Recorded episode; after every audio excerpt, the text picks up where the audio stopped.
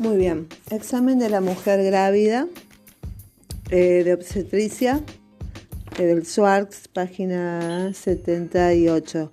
El examen de la mujer grávida, semiología, interrogatorio de anamnesis. El examen de toda embarazada deberá comenzar con un cuidadoso interrogatorio.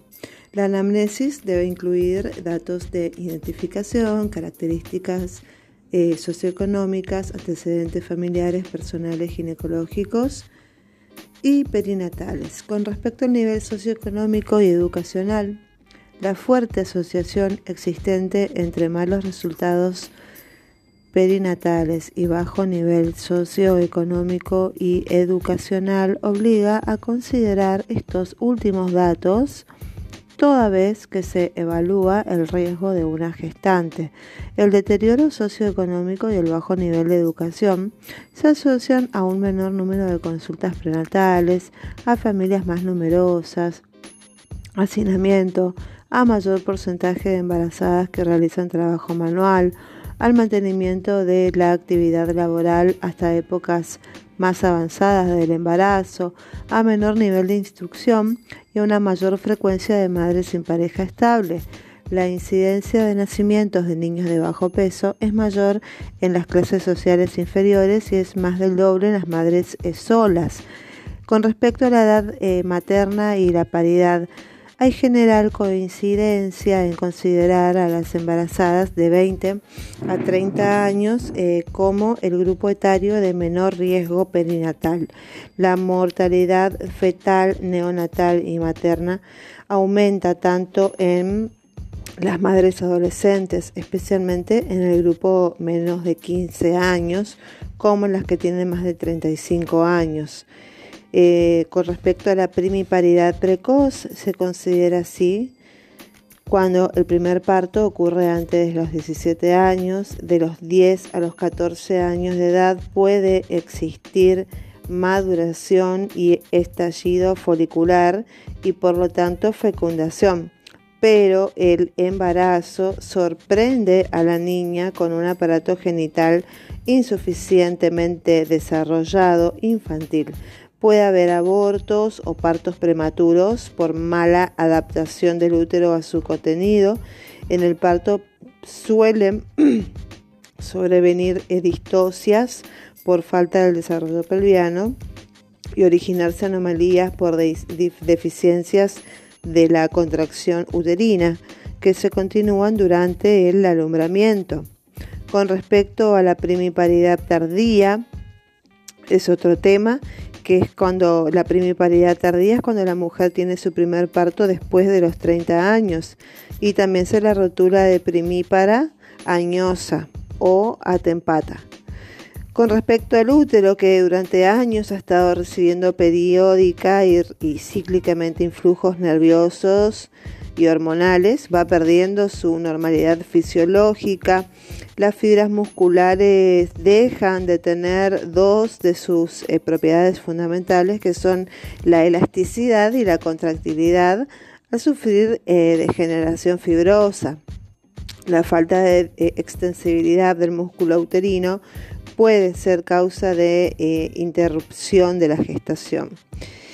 En el parto y alumbramiento, el útero se contrae con escasa energía, eh, sería con escasa inercia, con hemorragias consecutivas. La articulación del coxis es anquilosa. Las partes blandas, como el cuello, la vagina, la vulva y el periné, ofrecen resistencia porque han perdido su elasticidad y blandura. Esto puede acarrear prolongación y detención del parto por anomalías en la dilatación, desgarros, hemorragias del alumbramiento, mala involución uterina e intervenciones frecuentes. Con respecto a los antecedentes personales, se tratará de saber si en las personas vinculadas por parentesco de primer grado a la embarazada y su cónyuge, existen cuadros como diabetes, tuberculosis, hipertensión o embarazos múltiples en la rama materna que obliguen a adaptar medidas especiales eh, de diagnóstico o tratamiento en la gestante. Con respecto a los antecedentes personales, eh, se tomarán en consideración las enfermedades clínicas y quirúrgicas que la embarazada haya padecido y su evolución. En todo caso, es imprescindible evaluar el grado de secuela que el cuadro puede haber dejado y que pueda repercutir desfavorablemente sobre el embarazo. Con respecto a los antecedentes ginecológicos, las afecciones ginecológicas y las intervenciones quirúrgicas pueden ser causa de modificación de conductas en la atención, por lo que deben ser cuidadosamente pesquisadas. Por ejemplo, deberá evitarse el parto vaginal cuando se haya realizado una plástica del canal por prolapso o fístula. En los antecedentes obstétricos, los datos relativos a los partos anteriores tienen un valor inapreciable para el pronóstico.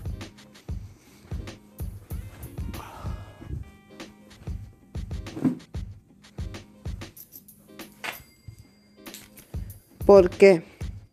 hay una tendencia a que el riesgo se manifieste en forma similar al antecedente que lograba.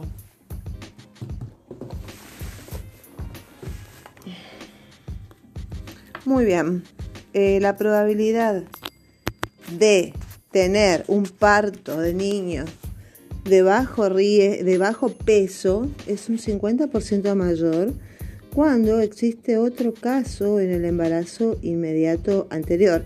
Se investigará el número de gestaciones y el de partos anteriores. Es necesario conocer bien la terminología para ser precisos en la redacción de las historias clínicas. Si es la primera gravidez, se la denomina primigesta. Si ya tuvo otras gestaciones, se la denomina multigesta. Se ha de precisar el número de partos vaginales para rotularla como nulípara, primípara o multípara. Una mujer puede ser multigesta y nulípara pues, porque solo tuvo abortos. Y si la paciente solo ha dado a luz mediante operación necesaria, se la incluye también dentro de las nulíparas. Muy bien. Eh, con respecto el intervalo intergenésico es el periodo comprendido entre la finalización del último embarazo, parto o aborto y el inicio del actual. Cuanto menor es el intervalo intergenésico, eh, mayor es la incidencia de niños de bajo peso, de niños con exámenes neurológicos anormales al año de vida y de mortalidad perinatal. El intervalo más adecuado tanto para la madre como para el niño oscilará entre los 3 a 5 años. Es necesario precisar la fecha de terminación del último embarazo. Si ha habido embarazos que se han interrumpido antes de tiempo por abortos, por partos prematuros, eh, si hubo algún neonato o menor de 2.500 gramos y si hubo malformaciones, monstruosidades eh, o fetos muertos intraútero. Se indagará sobre el antecedente de embarazo múltiple. Em, se consignará el peso del recién nacido de mayor peso. Otro dato eh, importante es el embarazo actual. Con respecto al embarazo actual, se interrogará en forma precisa acerca del primer día y el mes de primer día y el mes de la última menstruación y si estos datos son confiables, ya que a partir de esto se calcula la edad del embarazo y la fecha probable de parto. No debe confundirse con hemorragias del primer trimestre. El valor de la fecha de la última menstruación depende de la normalidad del ritmo menstrual. Este puede estar modificado por el eh, uso de medicación anticonceptiva. Con respecto a los accidentes y complicaciones del embarazo actual, es necesario interrogar sobre los diversos trastornos ocurridos durante el embarazo, eh, los vómitos, los vómitos simples o emesis gravídica, no influyen sobre el apetito, se producen sin esfuerzos, no dejan malestar, no tienen repercusión manifiesta sobre el estado general. Em, la constipación es común en la mujer, suele acentuarse durante el embarazo por influencias hormonales, neurovegetativas y hasta por factores mecánicos. En la mayoría de las grávidas se presentan molestias subjetivas que el interrogatorio descubre eh, como insomnio, vértigos, mareos, neuralgias, eh, eh, que serían dentro de las neuralgias están las odontalgias, ciáticas o cefalalgias. También se presentan calambres, parestesias, lipotimias, reacciones frente a los olores desagradables, trastornos del gusto, por ejemplo, repugnancia por determinados alimentos o preferencia por otros ácidos o picantes. Es frecuente en, el embarazo la polaquiuria, que aparece precozmente en el embarazo y se acentúa en las últimas semanas con motivo sobre todo del encajamiento de la presentación. Esta frecuencia de las micciones está en relación con las modificaciones hormonales del trígono vesical. En la primera mitad de la gravidez, el antecedente de micciones dolorosas o de retención de orina debe orientar hacia una encarcelación del útero grávido retrovertido. Se interrogará acerca del padecimiento que comenzarán durante el embarazo como trastornos cardíacos, trastornos pulmonares, hepáticos y apendiculares. Es necesario interrogar eh, sobre la presencia de hemorragias genitales, tratando de que la paciente precise la fecha, la duración, la cantidad, aspecto, causa aparente y cortejo sintomático que las acompaña, eh, que ya sean dolorosas o insidiosas. Y en el último trimestre se preguntará sobre los síntomas de preeclampsia, en especial que pueden anunciar la inminencia de eclampsia que son cefaleas, trastornos visuales, epigastralgia, zumbido, epistaxis, etc.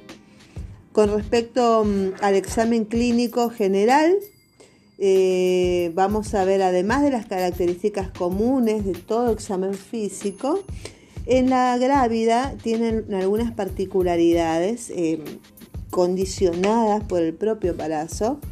Eh, por ejemplo, el peso. En las primeras semanas de la gravidez puede observarse adelgazamiento seguido por un aumento de peso que se acentúa al final del segundo trimestre. El incremento del peso comienza luego de atenuarse conforme se acerca el parto.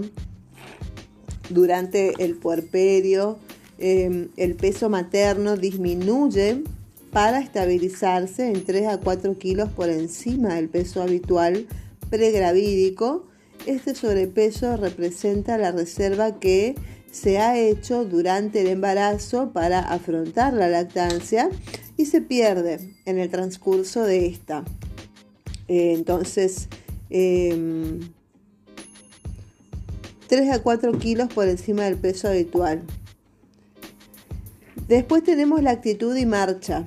En el embarazo avanzado, el útero se aplica contra la pared anterior del abdomen por la creciente distensión y volumen de este al centro de gravedad. Eh, la creciente distensión y volumen de este, centro de gravedad se modifica. La grávida adopta una actitud eh, destinada a neutralizar la fuerza que la lleva hacia adelante.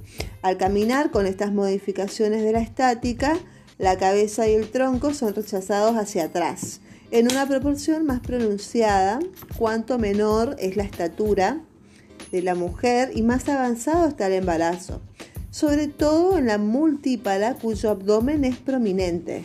Por esta razón, las vértebras cervicales toman una dirección casi recta, las dorsales ligeramente convexas hacia atrás, mientras que la zona lumbosacra mantiene una fuerte concavidad que se le dice una lordosis lumbosacra compensadora o ensilladura lumbar. Esta actitud característica dio origen a la expresión de Mangiagali de, el, entre comillas, el orgullo de la mujer embarazada. La alteración del centro de gravedad explica eh, la, propensión de la grávida a las caídas por pérdida del equilibrio.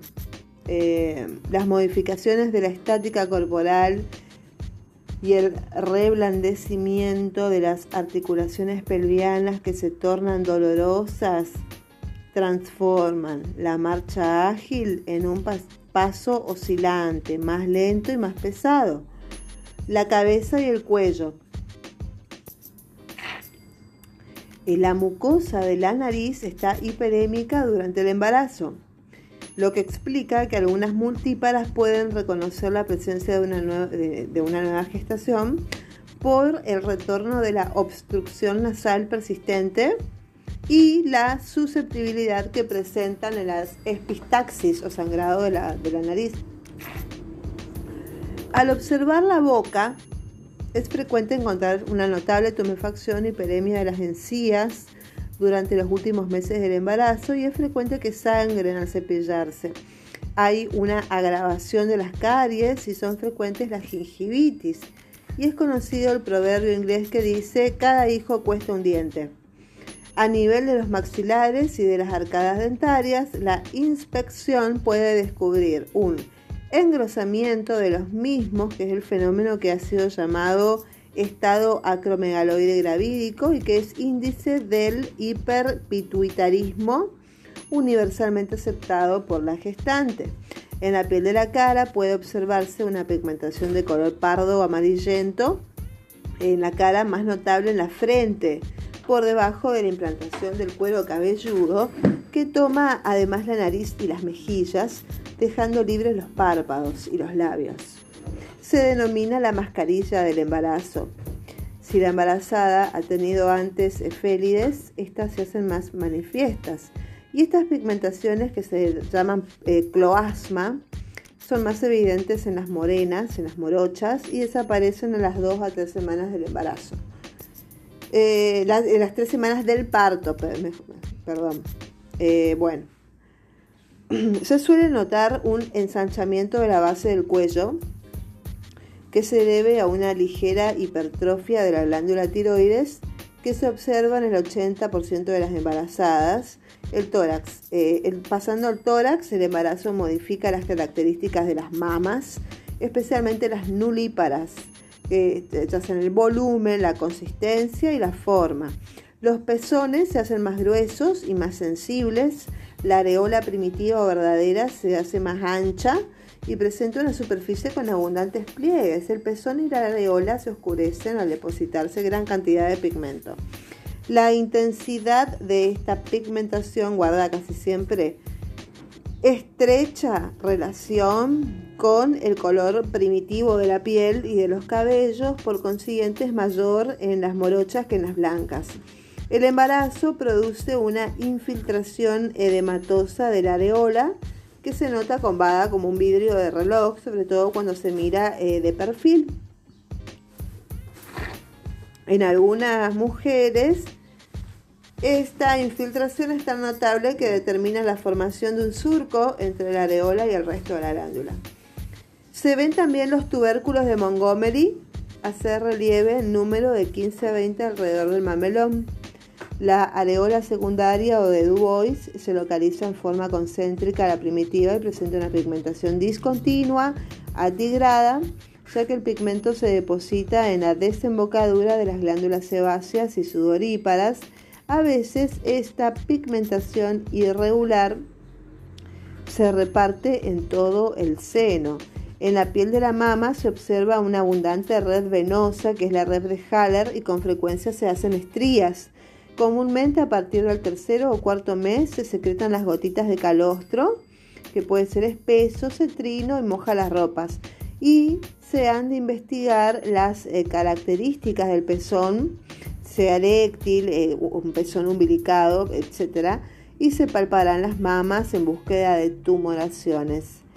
Eh, bueno, pasamos al abdomen. En la segunda mitad del embarazo aparecen algunas veces en la piel de la región abdominal estrías o grietas que adoptan una forma curvilínea encuadrando al ombligo y son siempre perpendiculares a las líneas del ánger de resistencia de la piel. Se extienden sobre las partes laterales del abdomen, a veces hasta las ingles, la región lumbar, la parte superior de los muslos, las nalgas, las mamas. Y son rosadas o violáceas. Si se trata de las recientes y blanco nacaradas como cicatrices y son antiguas, que son producidas por embarazos anteriores o por otras causas de distensión abdominal.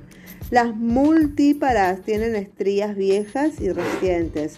Al examen microscópico se ve que son producidas por la separación y a veces el desgarro de las fibras conjuntivo-elásticas de la piel que deja al descubierto la capa de Malpighi.